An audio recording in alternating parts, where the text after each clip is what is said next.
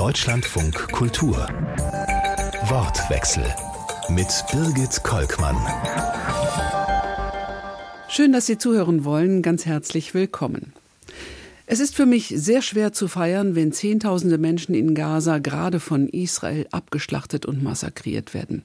Basel Adra, gerade mit dem Goldenen Bären für den Dokumentarfilm No Other Land ausgezeichnet, sorgte mit diesem Satz Samstagabend für einen großen Eklat bei der Berlinale. Wurde ihre Bühne für Israel-Hass missbraucht? Kulturstaatsministerin Roth fordert jetzt Aufklärung, andere Sanktionen gegen provokante Äußerungen aus der Kulturszene. Gibt es Grenzen des Grundrechts auf Kunstfreiheit? Wir möchten über diese Kontroverse diskutieren heute im Wortwechsel. Mit Elke Buhr, der Chefredaktion des Magazins Monopol, Meron Mendel, dem Historiker und Erziehungswissenschaftler von der Anne Frank Bildungsstätte in Frankfurt am Main. Und Reinhard Naumann, SPD-Politiker im Abgeordnetenhaus von Berlin, auch religionspolitischer Sprecher seiner Fraktion. Schön, dass Sie alle dabei sind. Meine Eingangsfrage an Sie. Hat denn die deutsche Kulturpolitik nach dem Dokumentaskandal Skandal ähm, 2022 jetzt Ihren zweiten großen Antisemitismus-Skandal? Frau Buhr, fangen Sie an. Nein, weil wie das alles äh, berichtet wurde oder wie über diesen, wie dieser sogenannte Eklat äh, in den deutschen Medien und von der deutschen Politik reflektiert wird, ist ja zweifelhaft. Also äh, ich möchte ja erstmal erklärt bekommen, warum es eigentlich ein Antisemitismus-Skandal ist, wenn da ein Palästinenser so einen Satz sagt. Also wenn man, es, das bezieht sich ja zunächst mal auf ein Faktum. Wenn man jetzt mal das Verb, was er benutzt hat, ersetzt durch töten, dann ist es ein Fakt.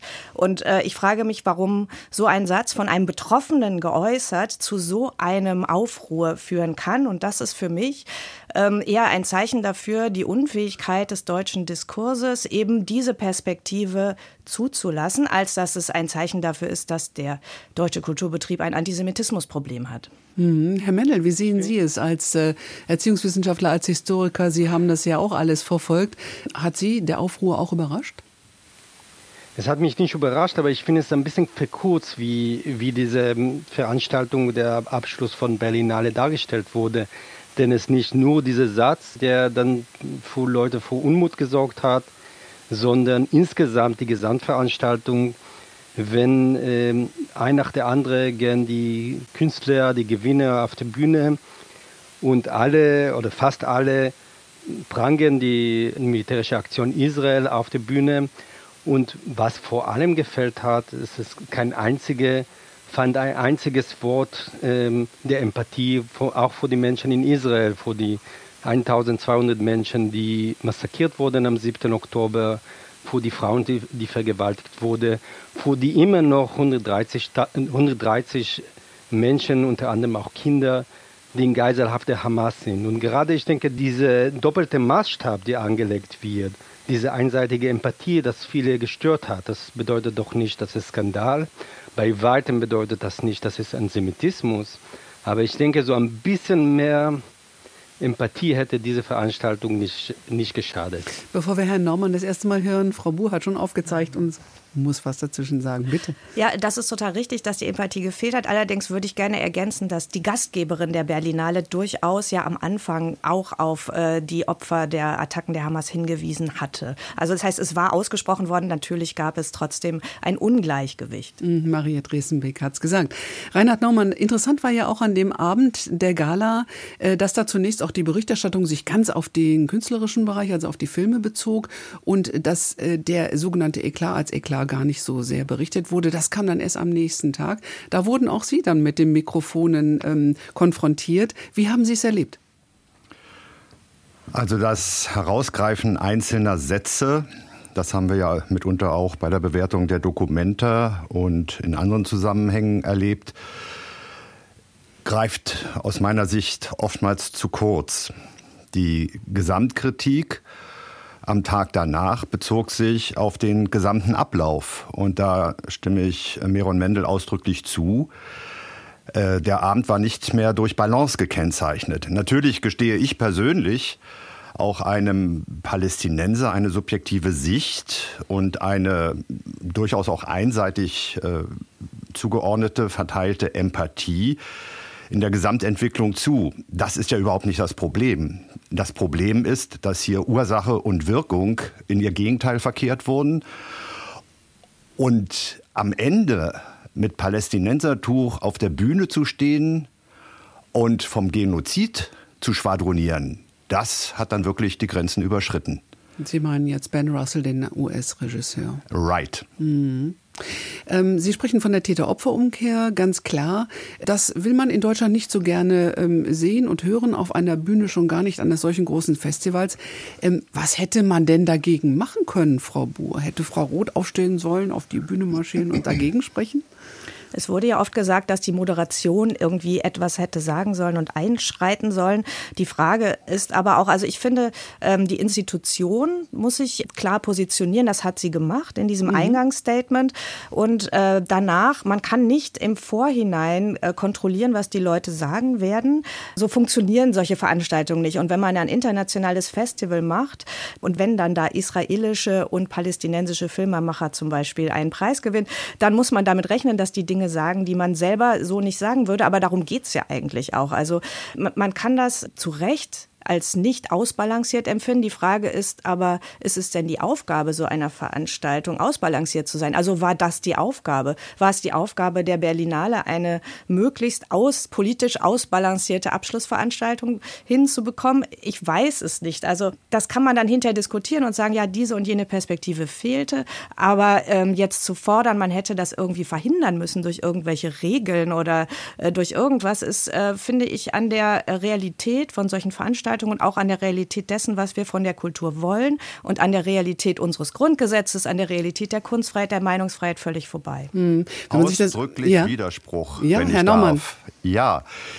Ich habe mir das Berlinale Programm nochmal am Sonntag ausführlich angeschaut. Und im Intro hat die Geschäftsführerin, als wenn sie es schon geahnt hätte, einerseits ähm, auf die Dialogbereitschaft und die Performance der Berlinale als äh, Dialogformat hingewiesen und gleichzeitig für sich, für die Berlinale in Anspruch genommen, äh, mit Blick auf äh, kritische Tatbestände im gesellschaftlichen Diskurs und Miteinander dann auch Raum zu geben. Wenn man das als Maßstab für die Abschlussveranstaltung nimmt, dann muss man deutlich sagen, Ziel verfehlt sechs Sätzen. Es ist eben nicht erklärbar, wie schlecht der Abschlussabend letztlich vorbereitet war. Natürlich hätte reagiert werden müssen. Natürlich von der Moderation zuerst und möglicherweise auch aus dem Publikum heraus. Dass jetzt eine Staatsministerin für Kultur oder übrigens auch der anwesende regierende Bürgermeister von Berlin, Kai Wegner, da dann die Bühne erklimmen, das ist womöglich etwas zu weitgehend. Aber Was stellen Sie den, sich konkret vorher noch? Genau, aber den Raum möglicherweise zu verlassen und damit ein Statement gegen diesen Ablauf, gegen diese Einseitigkeit, gegen dieses Ausblenden, ich wiederhole mich, die Umkehrung von Tätern und Opfern an der Stelle vorzunehmen, in ihrem Ursprung, das geht in der Hauptstadt Berlin, 19 Kilometer entfernt von der Wannsee-Konferenz, wo die Shoah geplant wurde und andere Dinge mehr. Das geht gar nicht. Mhm. Man kann sich aber auch ähm, nicht gut vorstellen, dass so eine Preisverleihung dann äh, zu einer Art Podiumsdiskussion mit äh, Rede und Gegenrede wird, denn das würde ja dem Charakter der Preisverleihung auch widersprechen.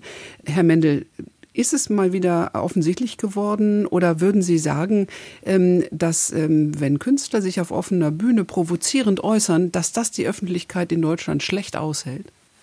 Vielleicht noch äh, in Bezug auf was Herr Naumann gesagt mhm. hat. Also in, im Grunde genommen muss man sich äh, die Frage stellen, was wollten diese Künstler, die, die, die Bühne instrumentalisiert haben, um ein Thema zu bringen, denn eigentlich mit, also abgesehen von dem äh, Film No Other Land, in der andere Film geht gar nicht um Israel und Palästina und trotzdem haben die auch die andere die Bühne instrumentalisiert, um diese Provokation zu machen. Und sie wollten mit dieser Provokation viel Aufsehen erregen. Sie wollten eigentlich das Beste, was ihnen passieren hätten passieren könnte, dass die Staatssekretärin Roth den Raum verlässt und dann wäre eine große Eklat. Und umso mehr darüber gesprochen wird, auch was wir heute tun, eigentlich äh, ist ein Vollerfolg für diejenigen, die diese einseitige Agenda auf den Tag gelegt haben. Von daher, ich, ich würde genau das Gegenteil äh, von Herrn Naumann be, äh, behaupten. Also das Beste wäre, das einfach in Ken zur Kenntnis zu nehmen. Zur Kenntnis zu nehmen, dass in dieser Szene auch nicht nur auf der Bühne, sondern auch im Publikum große Einseitigkeit herrscht, eine verkürzte und äh, nicht differenzierte Weltbild. Aber das ist nicht das einzige Konflikt auf der Welt, wo einseitig darauf geschaut wird und das kann man auch zur Kenntnis nehmen. Und am besten wäre das einfach so zu ignorieren, soweit es geht und nicht daraus einen Skandal zu machen, weil mit dem Skandal ist genau diese Verhalten belohnt wird. Mhm, Frau Buhr, würden Sie das aus ähm, der Sicht der Kulturjournalistin auch ähm, sagen, Gelassenheit wäre angesagt? Traumhaft, traumhaft. Mhm. dass ich fände, das wäre so fantastisch. Also wenn man einfach sagt, ja, hier gibt es diese Meinung, hier gibt es diese Versuche, auch immer Aufmerksamkeit zu erregen, auch mit immer den gleichen Slogans. Also es ist ja noch was völlig anderes, ob jetzt äh, wirklich die Betroffenen sich das, dazu äußern oder ob ein amerikanischer Regisseur da so auftritt. Also das grenzt ja eigentlich an das Lächerliche und dann äh, wäre natürlich viel schöner, man würde das einfach ignorieren. Äh, was ja stattdessen passiert, ist, dass man das mit diesem schrecklichen Label des Antisemitismus belegt und die ganze Veranstaltung damit delegitimiert dann wird das sofort benutzt, auch von der Presse und von anderen zu sagen, äh, man muss denen das Geld wegnehmen und dann muss Claudia Roth erklären, äh, wie sie das alles kontrolliert und so weiter. Das heißt, dass wir dadurch, durch diese Aufregung und durch diese Instrumentalisierung des Antisemitismusvorwurfs Gefahr laufen, unsere wichtigen Kulturinstitutionen ins Wanken zu bringen und die eben nicht zu stärken. Also was wir brauchen, sind starke Institutionen, die es aushalten, dass eben da unterschiedliche Meinungen geäußert werden und ein auch irgendwie irgendwie einigermaßen entspanntes und vor allen Dingen aufgeklärtes Publikum und aufgeklärte Kulturpolitiker, die das dann auch einordnen können, damit eben nicht ständig sowas passiert, wie jetzt gerade wieder mhm. passiert ist. Stattdessen haben wir jetzt eine tolle Debatte in der Politik, was man jetzt alles machen sollte. Über Sanktionen, das haben wir eben angesprochen, machen wir gleich nochmal en Detail. Ähm, Herr Naumann, Sie sind SPD-Politiker. Die frühere Kulturstaatsministerin Monika Gröters von der CDU äh, hat gefordert, ähm, dass Claudia Rother was machen müsse und dass sie äh, das Thema Antisemitismus Rassismus im Kulturbetrieb nicht im Griff hätte. Ja, wie soll eine Kulturministerin das im Griff haben? Wie würden Sie es machen, wenn Sie an der Stelle wären? Also wir sind ja hier miteinander im Dialog, deswegen gehe ich erst noch mal auf das Stichwort aufgeklärte Kulturpolitikerin ein. Also, äh, ich nehme das für mich in Anspruch mit Verlaub, auch wenn ich eine andere Meinung äußere. Erstens. Zweitens. Wenn ich am selben Abend um 19.50 Uhr wohlgemerkt noch von einem jüdischen Freund, der vor allem im Sportbereich bei Maccabi äh, aktiv ist, guten Abend bekomme, sehe gerade live die Preisverleihung der Berlinale auf Dreiseit. Ich habe keine Worte. Das Ganze ist ein einziges Israel-Bashing mitten unter uns in der deutschen Hauptstadt. Apartheidsregime, Genozid, Verbrecher, um nur eine Titulierung gegenüber Israel wiederzugeben. Und dann der Hinweis, Hamas nicht einmal erwähnt. Dann ist eben eine Schieflage zu verzeichnen, die in Teilen der jüdischen Nachbarschaft, die bei uns in Berlin auch anderswo in Deutschland zu Hause ist, mit großer Sorge zur Kenntnis genommen wird und auch als vom Gesamtdiskurs, der sich entwickelt hat, bis hin zu konkreten Taten, Judensterne an Haustüren, als Bedrohung wahrgenommen wird. Und da kann ich hier nicht gepflegt in einem kulturpolitischen Diskurs mich ruhig, relaxed zurücklegen und akademisch die Angelegenheit diskutieren. Also ich weiß von meinem engeren Umfeld, und ich bin in einer engen jüdischen Vernetzung als evangelischer Vorsitzender der Gesellschaft für christlich-jüdische Zusammenarbeit in der Hauptstadt unterwegs, die sind nicht alle einer Meinung. Völlig klar. Aber die rote Linie ist dann absolut überschritten, wenn eben die Balance auch im Diskurs, im Dialog oder auch einseitiger Kaperung von Bühnen wie einer Preisverleihung dazu führt, dass eine Stimmung entsteht, die jüdische Menschen veranlasst zu sagen, ich weiß ja, wo ich meinen Koffer habe. Aber Yuval Abraham ist ja der israelische jüdische Regisseur.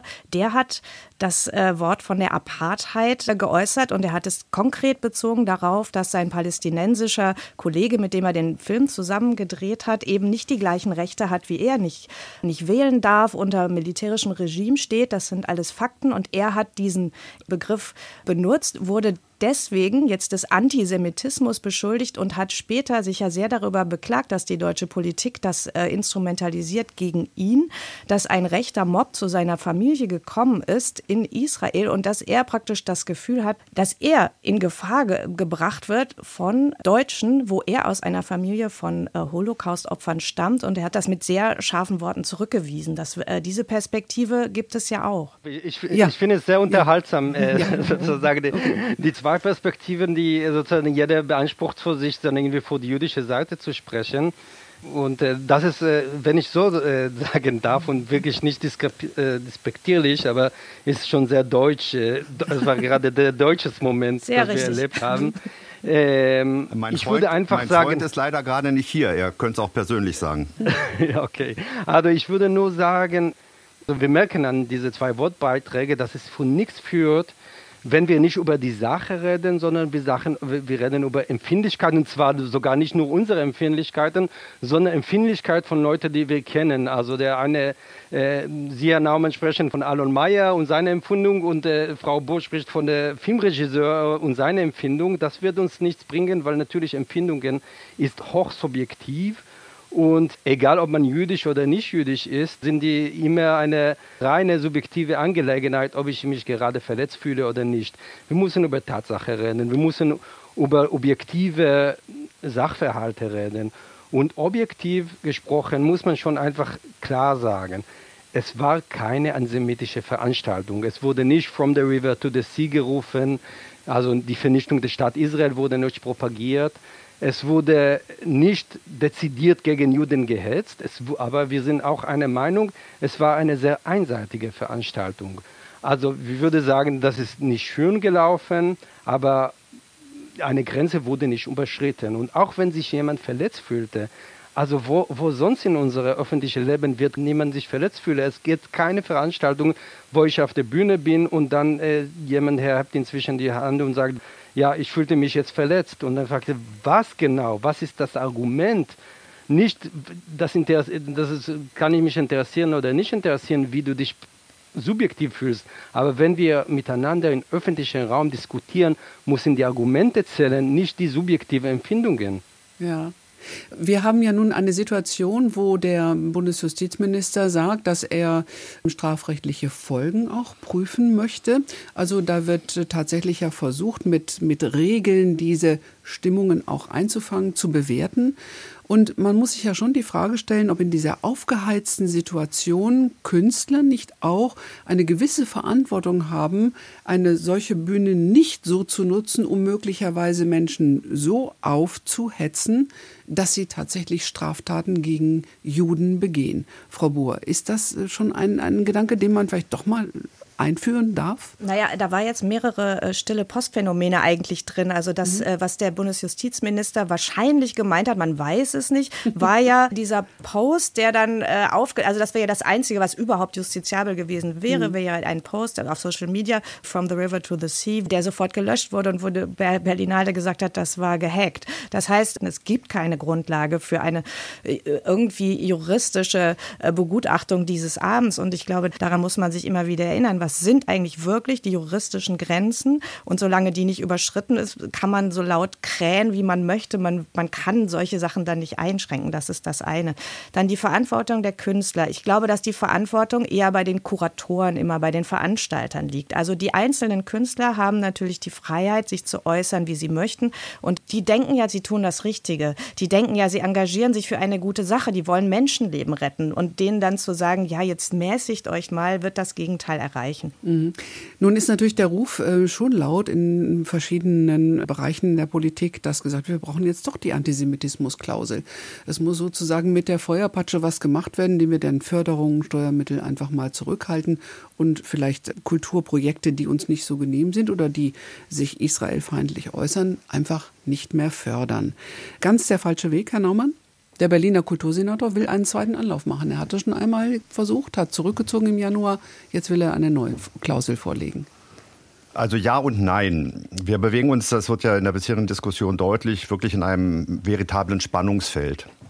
Und Es geht nicht darum, einzelnen Künstlerinnen und Künstlern Bode, subjektiv ihre Meinung abzusprechen. Die können jederzeit eine Pressekonferenz machen, können dazu einladen und ihre Meinung kundtun. Hier ging es aber um ein bestimmtes Setting und das wurde entsprechend genutzt und ich sage eben in einer völlig falschen Balance ausgenutzt mit den Folgen, dass wir heute auch darüber reden, was das bedeutet. In der Sache einer wie auch immer gearteten Klausel, die übrigens am 8. Januar im Kulturausschuss des Abgeordnetenhauses von Senator Cialo als Antidiskriminierungsklausel vorgestellt wurde. Und dann gab es auch interessant, das nochmal zu analysieren im Nachgang. Protest, kritisches Hinterfragen, Ablehnung mit dem Terminus Antisemitismusklausel also der Aspekt der Homophobie, der Aspekt von Sexismus, um mal zwei andere wichtige gesellschaftliche Diskursfelder zu benennen, wurde nicht nur nicht aufgerufen, sondern spielte im weiteren Fortgang gar keine Rolle mehr. Warum nicht? Das darf man ja dann auch an der Stelle mal fragen. Wollen Sie eine Antwort? Einen Augenblick noch. Was wir als SPD kritisiert haben, ist, dass wir uns erst einen Dialog gewünscht hätten, um dann zu einem Ergebnis zu kommen.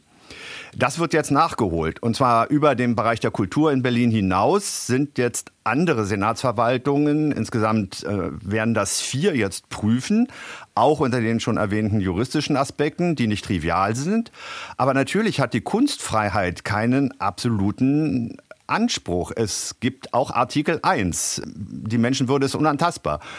Und im Einzelfall muss genau hingeschaut werden, an welcher Stelle mit Blick auf, und das ist ja der entscheidende Punkt, Institutionen, die von meinem, ihren, unser aller Steuereuro finanziert werden, sich dann noch in einem Rahmen bewegen, nochmal, der durch Meinungsfreiheit gekennzeichnet ist, keine Frage, aber die eine oder andere rote Linie mit Sicherheit nicht überschreiten darf, wenn es zum Beispiel um Antisemitismus geht. Jetzt kommt die Antwort von Frau Buhr.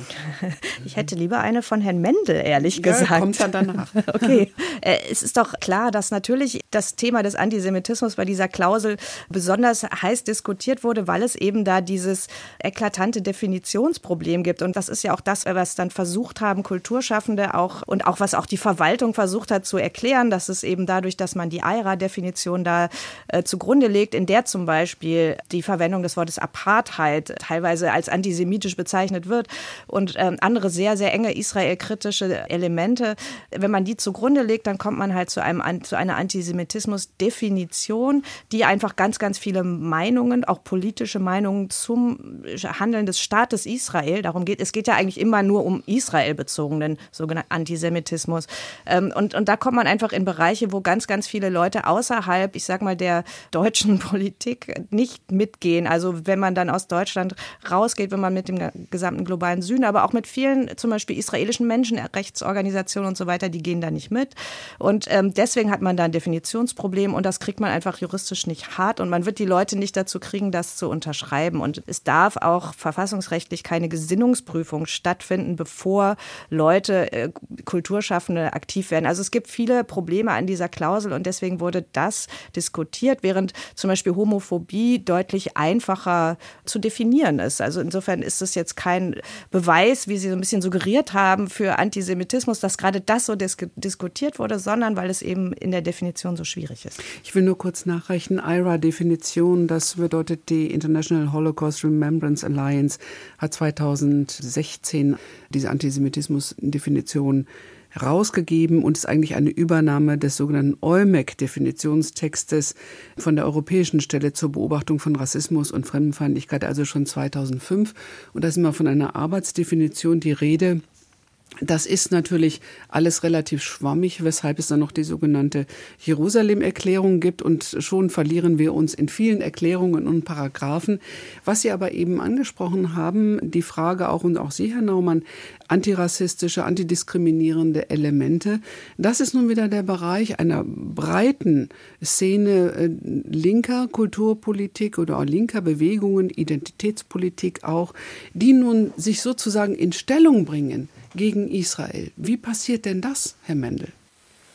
Also wir haben schon längst einen Trend in bestimmte Kreisen, die, die sich als progressiv, als links versteht, die die Welt in ziemlich einfache Gut und Böse aufteilt. Nämlich die Weißen sind die, die Herrscher, das sind die Kolonialisten, die Nicht-Weißen, die sind diejenigen, die per se immer Recht haben, sind immer die Opfer. Und in dieser sehr pauschale und äh, binäre Weltaufteilung hat Israel ein, schon eine vordefinierte Rolle als der Vorposten des Westens in dem globalen Südens also Israel, also Juden werden als weiß pauschal gesehen. Es wird beispielsweise ausgeklammert, dass mehr als die Hälfte der jüdischen Bevölkerung in Israel gar nicht weiß ist, sondern aus arabischen Ländern stammt. Sephardisch. Aber das alles Sepharadisch oder, äh, oder mhm. Mizrachi-Juden. Und aber das ist alles spielt keine Rolle, sondern weil es, es passt nicht zu diesem Schema. Und von daher gerade das, äh, der Konflikt zwischen Israel und Palästina, Palästina wird so als Vorbild, als besonders stellvertretender Konflikt vor dem Kampf zwischen den globalen Süden und globalen Westen. Und deswegen hier gilt eine einseitige Identifizierung mit den Palästinensern. Und wir haben gesehen, dass nach dem 7. Oktober die Realität eigentlich keine Rolle mehr spielt. Also dass so viele Leute, die sich als links, als progressiv definieren, nicht mal in der Lage waren, ihm mit einem Wort der Empathie zu, zu zeigen für die unschuldigen Menschen, die zufälligerweise oder nicht zufälligerweise jüdisch-israelisch waren. Das war ein Armutszeugnis und dass viele, viele gerade in diesem Moment die Hamas als Befreiungsorganisation begriffen haben äh, und propagiert haben, ist es auch zeigt von einem, dass äh, man irgendwie in diese linke progressive Milieu irgendwie den Kompass verloren haben, den moralischen Kompass verloren hat. Und wir hatten deswegen gesehen, dass ein paar Tage nach dem 7. Oktober ein offener Brief mit 8000 führenden Künstlerinnen und Künstlern weltweit, äh, auch Philosophen wie Judith Basler oder die Künstlerin Nan Goldin, die ein, ein Manifest schreiben, der Israel auf schärfste äh, wegen Genozid verurteilt. Aber eins wurde vergessen, also genau wie auf der Bühne der Berlinale. Das Wort Hamas kommt nie vor. Die Opfer auf der äh, israelischen Seite kommen mit kein einziges Wort vor. Und das ist insofern so eine Bankrotterklärung vor einer Ideologie, die irgendwie komischerweise, aus für mich unverständlicher Weise als links versteht. Hm, Sie sprechen von Bankrotterklärung, Herr Mendel.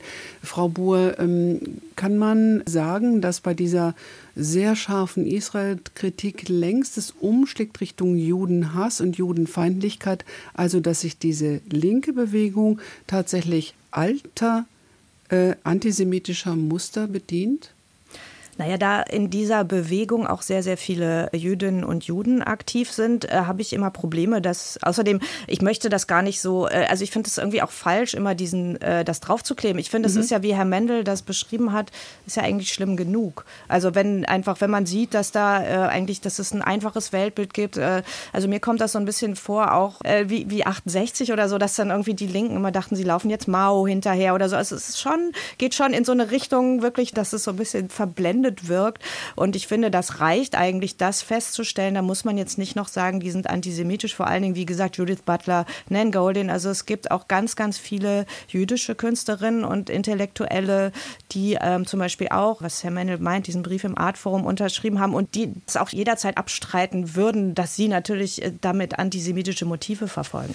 Sie hörten gerade Elke Buhr, die Chefredakteurin des Kunstmagazins Monopol. Sie diskutiert im Wortwechsel von Deutschlandfunk Kultur mit Meron Mendel, dem Direktor der Bildungsstätte Anne Frank und Reinhard Naumann, dem religionspolitischen Sprecher der SPD-Fraktion im Abgeordnetenhaus von Berlin. Wir sprechen nach dem Eklaber der Berlinale auch über die Kunstfreiheit. Wie können wir sie besser herstellen? Etiketten aufkleben, haben Sie gerade gesagt, Frau Buhr, hilft da irgendwie überhaupt gar nicht weiter. Es klang eben schon an, dass wir mehr in Dialog, in Diskurs gehen müssten in den einzelnen Kulturinstitutionen, auf verschiedenen Festivals, wenn das eine sich mehr so positioniert, das andere mehr so. Wie kann man diesen Diskurs besser organisieren? Ich frage jetzt mal den Politiker zwischendurch, denn der kriegt jetzt ja viel immer zugeschoben an Verantwortlichkeit, was geschehen müsste. Was kann die Politik da machen? Also klar ist, wir müssen jetzt wirklich, und zwar nicht erst irgendwie Richtung Weihnachten, sondern ab sofort in den Diskurs gehen, in den Dialog gehen. Dazu äh, ist in Berlin, das hat Kultursenator Cialo zugesagt, in Kürze ein entsprechendes ähm, Format an Dialogen aufgelegt. Ich bin sehr gespannt, inwieweit die Bereitschaft sein wird, sich jenseits von den von Herrn Mendel eben auch schon benannten äh, Schwarz-Weiß-Positionen die Bereitschaft besteht, sich wirklich auch mal von eigenen Positionen einen Moment zu lösen, Sidesteps zu wagen, und zwar egal von welcher Seite. Ich nehme für mich schon in Anspruch, ein ansonsten sehr differenzierter Mensch zu sein und habe ganz klar auch die Bereitschaft, dies in den Dialogen, sofern auch die kulturpolitische Seite aus dem Abgeordnetenhaus mit einbezogen werden wird, äh, dies zu tun. Äh, beispielsweise ist für mich ist kein Problem gewesen, auf der Berlinale Bühne sich für einen Waffenstillstand in der aktuellen Entwicklung vor Ort in Gaza einzusetzen. Äh, diese Forderung teile ich im Übrigen.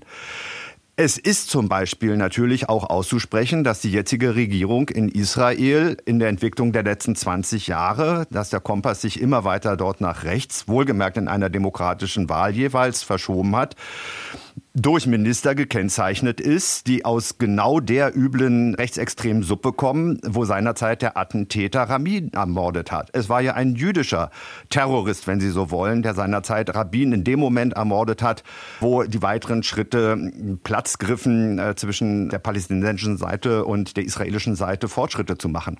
Also da genauer hinzuschauen, auch das mit Fakten zu unterlegen, wozu auch gehört, dass die Ermordeten zum Beispiel in den Kibbutzim Regime nah an der Grenze zu Gaza ja oftmals linke Aktivisten waren, Friedensaktivistinnen, Menschen, die in der Versöhnungsarbeit unterwegs waren und im Diskurs in Israel in klarem Gegensatz zu Netanyahu und der jetzigen Regierungsmehrheit standen, darüber mal zu reden. Wen hat es denn auch getroffen? Da wünsche ich mir, dass dann Bereitschaft ist, auch noch mal vielleicht die eine oder andere einseitige Position kritisch zu hinterfragen.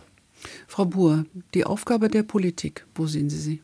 Die Aufgabe der Politik ist, die Institution zu stärken so, und den Institutionen weiterhin die Autonomie zu gewähren, ihre Aufgabe zu erfüllen. Also das heißt, die Politik darf nicht versuchen, die Kulturszene immer weiter zu kontrollieren, um dort Meinungen und angebliche rote Linien oder was weiß ich irgendwie zu unterdrücken. Das, das ist eben genau das, was, was ja jetzt passiert, weil jeder Politiker, der, also wie Frau Roth zum Beispiel, äh, ständig wird die Politik sofort verantwortlich gemacht nach dem Motto, sie hätte das irgendwie verhindern müssen. Das funktioniert aber so nicht und das führt nur dazu, dass es so einen Aktivismus gibt von, von Seiten der Politik, der sich dann auf die, auf die Kultur stürzt. Dabei, Politiker könnten, was die Antisemitismusdebatte angeht, so viel nützliche Dinge tun. Sie könnten zum Beispiel ganz viel Geld dafür bereitstellen, dass in Schulen aufgeklärt wird, dass, dass, dass junge Menschen irgendwie überhaupt erfahren, was, was ist eigentlich Antisemitismus, dass man versucht, alle möglichen Communities damit einzubeziehen, während auf der anderen Seite sich um sowas wie die, diesen Berlinale-Abend aufzuringen, führt zu nichts. Ich finde, man müsste auch aufhören, die Kultur als so eine Art Stellvertreter da zu benutzen, wo man meint, man muss nur die Kultur genug kontrollieren und dann hat man den Diskurs im Griff. Hat man nicht. Aber das tut doch keiner. Das tut doch keiner. Das, was Sie gerade sagen, ist doch der Aufbau eines Popans, Entschuldigung. Und in der Bildungsarbeit, äh, das wäre noch mal eine andere Diskussion im Deutschlandfunk eine Stunde lang, äh, passiert ja ganz viel und wir haben trotzdem zur Kenntnis zu nehmen, es ist offensichtlich nicht zureichend. Denn im Zweifelsfalle kommst du in bestimmten Communities gegen den heimatlichen Übertragungsmoment von Al Jazeera oder wem auch immer mit den dortigen Stereotypen nicht an. Sicher, aber da können ja die deutschen Kulturinstitutionen nichts für, sondern äh, also ich auch nicht gesagt. worum es mir geht, ist, man muss die Institutionen stärken, man muss ihnen vertrauen und man muss sie nicht mit irgendwelchen Klauseln oder so denken, einfangen zu müssen. Mhm. Herr Mendel, die Rücktrittsforderungen gegen Frau Roth, die scharfe Kritik seitens der CDU, sie habe da die Dinge nicht im Griff, da müsse jetzt etwas passieren. Wie werten Sie das? Ja, ich finde es wirklich ein Trauerspiel zu sehen, dass eine Situation, die alles anders als erfreulich ist, sowieso nicht dort vor Ort in, in Israel und Palästina, aber auch die Art und die Weise, wie die Diskussion hier geführt wird, dafür instrumentalisiert wird, um ein politisches Spiel zu machen. Also ich habe es bisher von der Union-Fraktion kein einziger konstruktiver Vorschlag gehört, was hätte Frau Roth machen sollen. Ich denke, was wir schon in den letzten 40 Minuten diskutiert haben, zeigt, Es gibt keine einfache Lösungen. Es gibt mhm. keine, das kann keine Kulturstaatsministerin einfach verordnet, äh, jetzt muss das und das passieren und dann stehen alle Preisträger in der Reihe und plappern wieder, was, die, was ihnen die Kulturstaatsministerin gesagt hat. Und das ist gut so, dass die Kunst- und Kulturszene eine Autonomie hat, dass wir hierzulande eine Kunstfreiheit und auch übrigens auch Meinungsfreiheit haben. Und von daher alle diese, diese Versuche hier, die Kulturstaatsministerin irgendwie ein Versagen zu vorzuwerfen, ohne was Konkretes gegen zu, vorzuschlagen, das ist nur eine politische Instrumentalisierung an der Situation. Wir haben ja über die Diskussion Dokumenta, Kunstfreiheit, wie weit darf sie gehen, ja oder nein, gibt es ja ein Gutachten des Verfassungsrechtlers Christoph Möllers, das die Kulturstaatsministerin damals in Auftrag gegeben hatte. Da ist ja herausgekommen, dass es eben nicht einzuschränken ist, sondern dass wir das auch ertragen müssen, was gesagt wird und was in einer solchen Kunstausstellung dann zu sehen sein wird, aber dass wir darüber reden müssen. Aber genau diese Diskussion, Herr Mendel, Sie können etwas dazu sagen, weil Sie in dem Beratungsgremium waren und dann hingeschrieben hingeschmissen haben. Das ist völlig aus dem Ruder gelaufen und am Ende konnte keiner mehr miteinander reden. Wie kann man das denn installieren, dass frühzeitig gesprochen wird und nicht mit dieser Reflexhaftigkeit, die wir erleben? Also bei der Dokumente ist es wirklich eine ganz andere Geschichte, weil da einfach keine Verantwortung war. Es war eine, eine organisierte Verantwortungslosigkeit. Und ich denke, das kann man auch in struktureller Ebene auch bekämpfen oder verändern ich finde, es ist immer konstruktiv. Wenn, wenn gibt es eine, also übrigens auch mit Frau Riesenbeck von der Berlinale waren wir in den Wochen vor der Berlinale immer wieder im Gespräch und über die, die Situation reflektiert. Also das finden sehr viele Verantwortliche in der Kunst- und Kulturwelt. Sie verstehen das Problem immer mehr und sie sind bereit, da, darüber zu reflektieren. Das bedeutet aber nicht, dass, dass man ein, im Petto eine, eine Lösung hat. Und im Übrigen, das wurde bisher auch nicht nicht erwähnt, aber es gibt unglaublich große Druck von unten, wenn man so will, also von der Community, von anderen Künstlern, die immer wieder diese Institutionen unter Druck setzen, sie sollen sich eindeutig auf die Seite der Palästinenser stellen.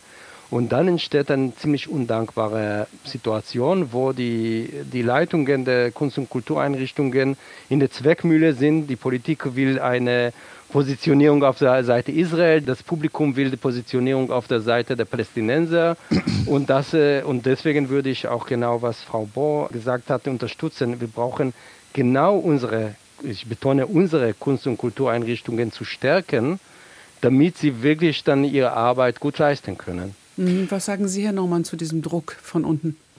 Also Widerspruch insofern, als dass die Politik oder die kulturpolitisch Verantwortlichen, soweit ich das überblicke, zumindest äh, für den Diskurs im Berliner Abgeordnetenhaus, kann ich das definitiv bestreiten, erwartet keine einseitige, äh, undifferenzierte äh, pro-israelische Positionierung. Also ich habe ja gerade auch im heutigen Gespräch ein paar Differenzierungen mit reingebracht.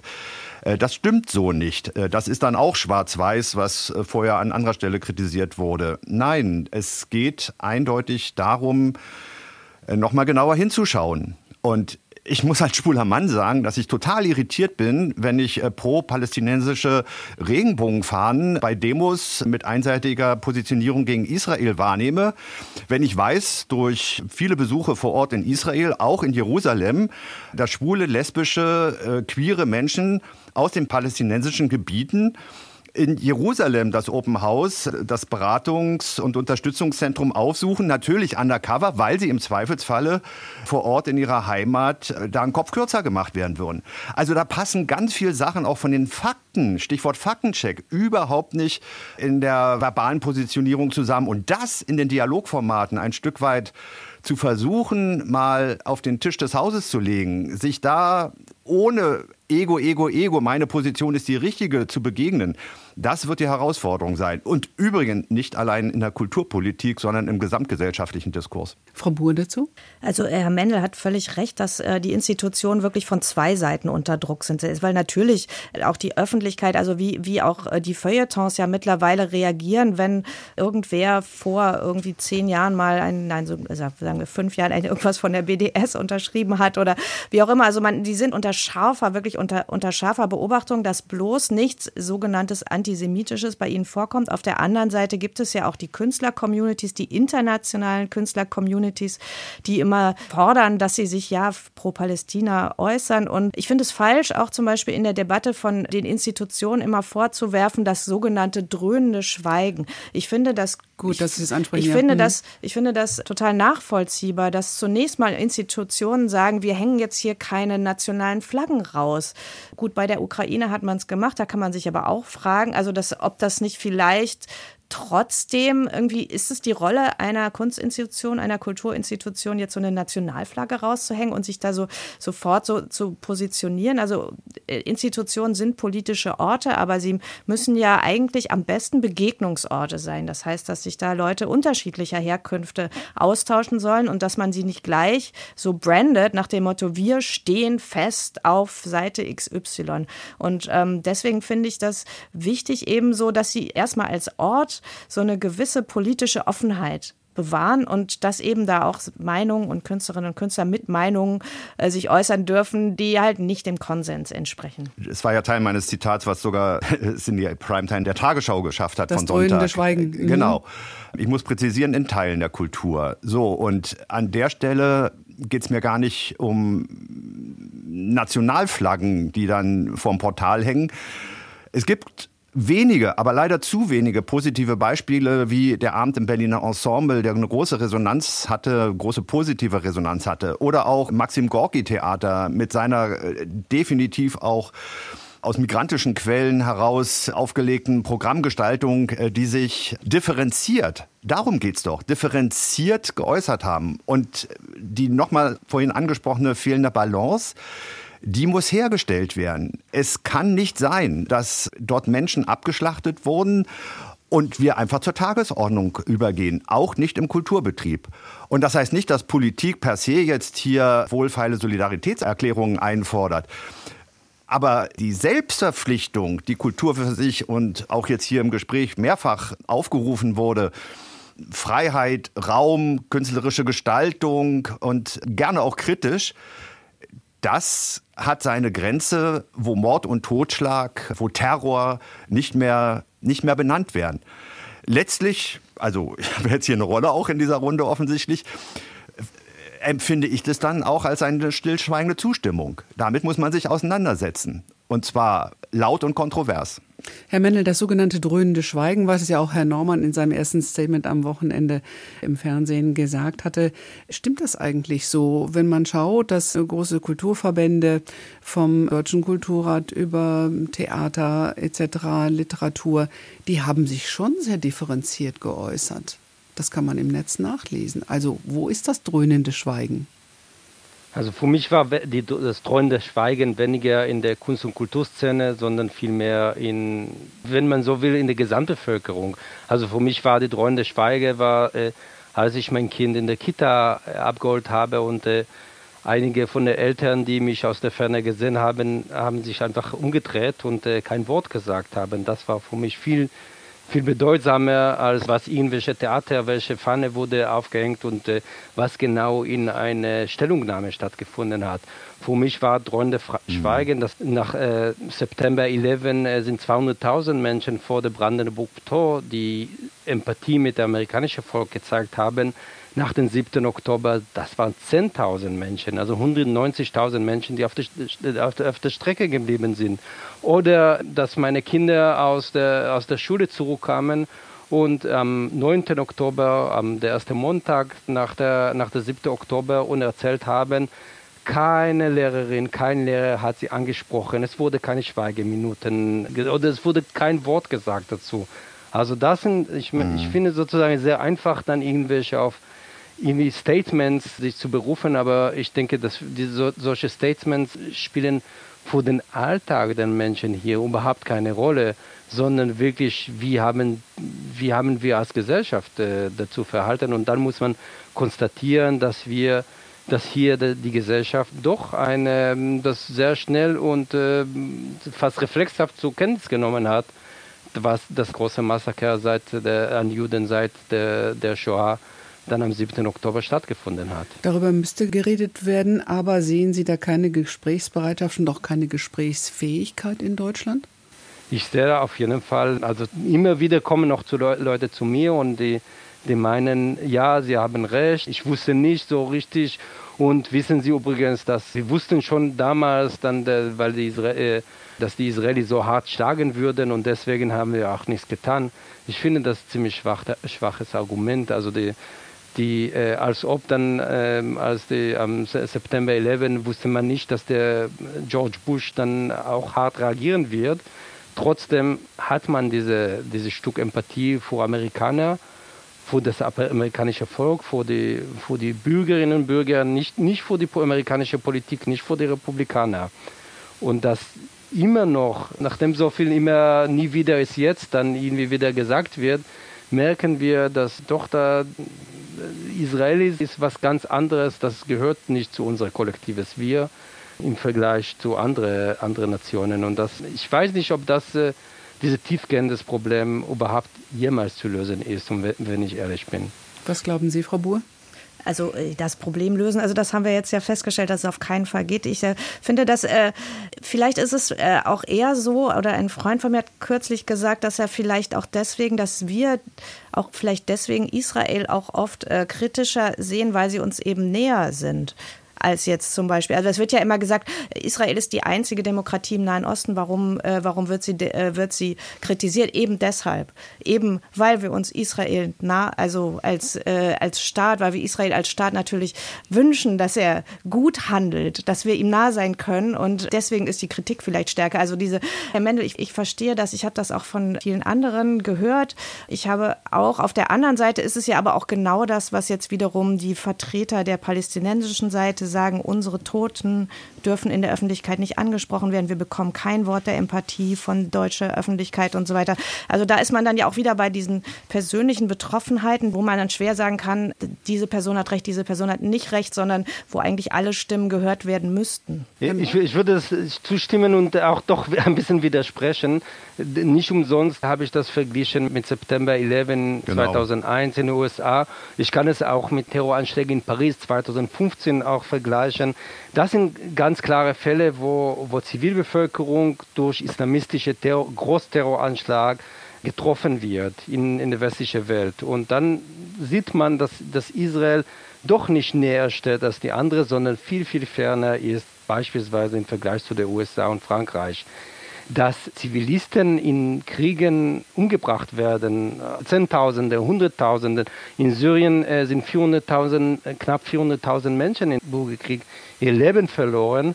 Das ist wiederum eine ganz andere Sache. Das ist nicht, nicht zu vergleichen mit einem großen Terroranschlag. Was nicht heißt, dass man mehr Empathie mit, äh, auch mit Palästinensern hier in der Gesellschaft erwarten kann. Aber ich, ich finde, der, der, Vergleich aus historischer Perspektive hinkt. Ich teile die Irritation von Meron Mendel ausdrücklich. Das ist ein weltweites Phänomen. Übrigens aber auch nicht erst seit dem 7. Oktober. Meine Empfehlung ist, wirklich mal hinfahren. Und zwar dann auch auf beide Seiten, nach Israel, in die palästinensischen Gebiete, nach Palästina. Es ist so so klein dieses Land in diesem Middle East. Und da gewesen zu sein und sich einen Eindruck vor Ort zu verschaffen, rückt oftmals nochmal das Koordinatensystem, das Radar richtig. Sie sprechen einen Faktencheck an. Meron Mendel, Sie haben ein Buch geschrieben, im letzten Jahr erschienen, über Israel reden. Ihre These war, äh, in Deutschland geht es gar nicht um Israel und die Menschen in Nahost, sondern um Deutschland. Ist das richtig? Also der Faktencheck und der Blick nach außen muss anders und ehrlicher erfolgen? Ja, also insofern hat, hat, hat sich die These nach dem 7. Oktober leider bestätigt. Also wir, wir haben gesehen, dass die, diejenigen, die schon vorher ihre Festlegung in eine Seite hatten oder in der anderen Seite, haben das nur fortgesetzt. Die, die Realität hat weder am 7. Oktober noch später, als der, der Krieg der Netanyahu-Regierung gegen die Palästinenser führt, schon völlig aus der Ruder geraten. In beiden Fällen haben, äh, sind die Leute doch mit ihrer, in der Regel mit ihrer ursprünglichen Festlegung geblieben. Und im Endeffekt, und das würde ich Herrn Naumann äh, zustimmen, die wenigstens wissen, was die Realität, was die Realität vor Ort ja. ist. Sieben der Deutschen waren jemals in Israel, was wiederum sagt, 93% waren niemals da. Und auch der Franzosen, auch der Briten, auch der Niederländer, korrekt. Hm, trotzdem eine Meinung. Ich möchte zum Schluss gerne eine mhm. kurze Runde mit Ihnen machen. Die nächsten Kulturveranstaltungen, großen Ereignisse stehen schon wieder bevor. Die Documenta 16 wird vorbereitet. Die Findungskommission hat gerade hingeworfen. Die Biennale in Venedig jetzt im April. Äh, da wird gefordert, äh, Israel auszuschließen von fast 20.000 Menschen in einer Unterschriftenliste. Und die Berlinale 2025 wird natürlich auch schon wieder vorbereitet unter neuer Führung. Wie kann man sich darauf vorbereiten, um mehr in Dialog zu kommen, Frau Buhr? Die Biennale in Venedig hat das ja ganz richtig gemacht. Die kriegt ja ständig irgendwelche Boykottforderungen und die sagt einfach nein. Nein, es wird hier von keiner Seite boykottiert und zwar von keiner. Und das finde ich, sollte man sich wirklich zum Vorbild nehmen. Man will keinen Boykott, man will eine offene äh, Plattform sein für beide unterschiedliche Meinungen und vor allen Dingen, man will sich daran erinnern, es gibt auch mehr, sogar mehr als zwei Meinungen.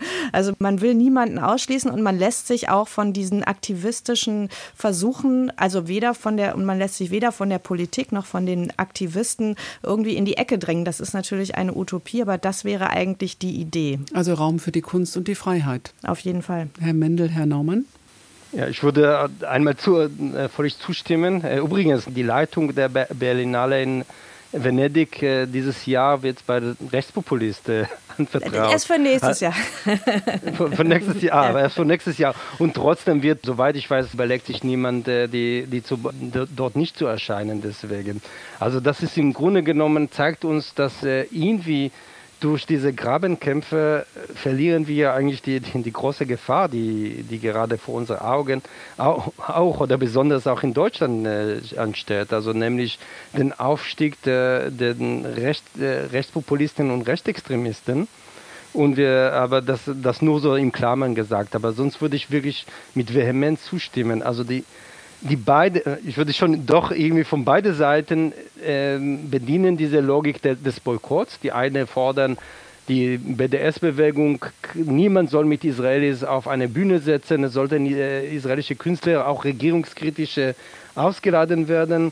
Die, die andere Seite sagt, BDS-Leute dürfen nicht, nicht auftreten. Und die Antwort darauf ist kein Boykott. Also die Antwort darauf muss sein, mit Argumenten, mit Diskussionen, mit Widerspruch, auch vehemente Widerspruch, aber das, das, das zu, in eine Insel zu verstecken und, und Safe Spaces zu machen, wo man 100% sicher, dass er nur Recht hat, das wird uns als Gesellschaft und nicht, auch nicht als Kultur weiterbringen. Herr Naumann, also Boykott muss gecancelt werden? Boykotte sind immer, auch übrigens im Sport, in anderen gesellschaftlichen Bereichen tendenziell schwierig. Wer reinkommt, muss irgendwann wieder rausgehen und umgekehrt. Gleichwohl bleibt äh, die Forderung nach roten Linien. Und darüber werden wir reden müssen in einem Land, das die Shoah zu verantworten hat. Dankeschön. Das war der Wortwechsel in Deutschlandfunk Kultur. Es ging in dieser Sendung um den sogenannten Antisemitismus-Eklat bei der Berlinale und um die Freiheit der Kunst im Kulturbetrieb. Es diskutierten Elke Buhr, die Chefredakteurin des Monopolmagazins für Kunst und Leben, Miron Mendel, Historiker und Erziehungswissenschaftler und Direktor der Anne-Frank-Bildungsstätte in Frankfurt am Main und Reinhard Naumann von der SPD, Mitglied im Abgeordnetenhaus von Berlin und religionspolitischer Sprecher der SPD dort. Deutschlandfunk Kultur Wortwechsel. Überall, wo es Podcasts gibt. Und in der DLF Audiothek.